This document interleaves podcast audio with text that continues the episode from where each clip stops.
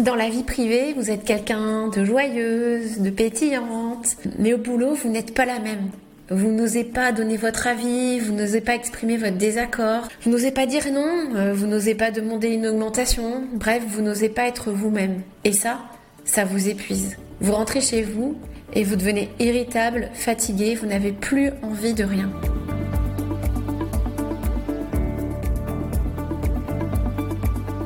Moi, c'est Julie du cabinet Essentiel. Je suis coach professionnel accrédité ICF et praticienne Self Coaching certifiée. J'accompagne les femmes RH à prendre confiance en elles et à se sentir mieux dans leur vie pro et perso. Alors j'en profite pour vous préciser que si vous êtes un homme ou si vous ne travaillez pas dans les ressources humaines, je peux aussi vous accompagner. Je publie chaque semaine une vidéo sur ma chaîne YouTube et sur mon podcast Être une femme RH. Petite info, j'organise le 24 avril une conférence gratuite et en ligne dans laquelle je réponds à la question comment être soi-même et se sentir aligné? Si cela vous intéresse, je vous mets le lien pour vous inscrire en description de cet épisode.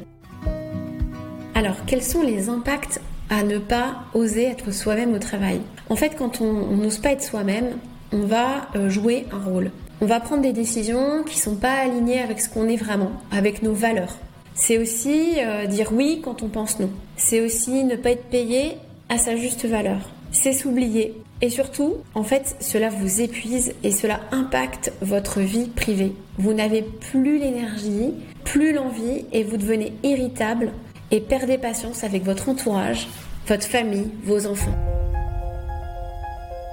Alors, est-ce que c'est possible d'être soi-même au travail? Oui, on peut être soi-même tout en faisant son job avec professionnalisme. Ce n'est pas incompatible. Vous pouvez rire, vous pouvez être gentil, sans que cela remette en cause euh, votre votre travail, la qualité de votre travail. Vous pouvez dire non. Vous pouvez aussi exprimer votre désaccord. Par contre, si vos valeurs sont trop éloignées de celles qui sont appliquées dans votre environnement de travail, si cela devient impossible de, faire votre job correctement sans mettre à mal vos propres valeurs, ce n'est pas vous qu'il faut changer, mais c'est bien votre travail. Alors, vous trouvez que c'est dur d'être soi-même au travail. Alors, c'est quoi les causes? Euh, il y a deux raisons, on va dire, principales à ça. La première, c'est que vous ne vous sentez pas à votre place dans ce job-là. La deuxième, c'est que vous manquez de confiance en vous. Et ça peut même être les deux en même temps. Alors dans le premier cas, euh, ça peut être votre métier qui ne vous correspond pas. Mais ça peut être aussi votre environnement de travail, ça peut être votre manager, ça peut être euh, la culture de l'entreprise dans laquelle vous êtes. Voilà, il peut y avoir plusieurs critères qui rentrent en compte. Alors dans le deuxième cas, vous manquez de confiance en vous. Et quand on manque de confiance en soi, on a tendance à penser qu'on ne peut pas être apprécié en étant soi-même. Le jugement des autres va avoir un impact, très important pour vous. Vous passez votre vie à vous adapter aux autres, à faire ce qu'on attend de vous. Et parfois, vous ne savez même pas qui vous êtes vraiment. Et quand on cumule les deux, c'est-à-dire que vous manquez de confiance en vous et vous n'êtes pas à votre place dans ce job. Et eh bien là, votre manque de confiance en vous va en plus vous empêcher, vous freiner pour prendre la décision de quitter votre job. Parce qu'en fait, vous allez continuer et chercher à vous adapter encore et encore. Et ça, c'est très dangereux parce que ça peut vraiment vous mener au burn-out. Alors, comment faire? Eh bien, la première chose, c'est prendre confiance en vous.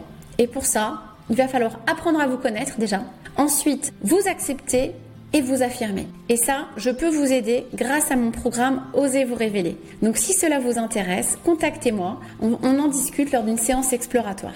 Je vous mets le lien en description de cet épisode. Et voilà, c'est terminé. J'espère que cela va vous aider. N'hésitez pas à me suivre euh, sur LinkedIn, Instagram ou Facebook. J'ai aussi créé un réseau d'entraide et de partage via un groupe privé LinkedIn Être une femme RH. Et surtout, n'hésitez pas à vous abonner, à liker la vidéo et je vous dis à la semaine prochaine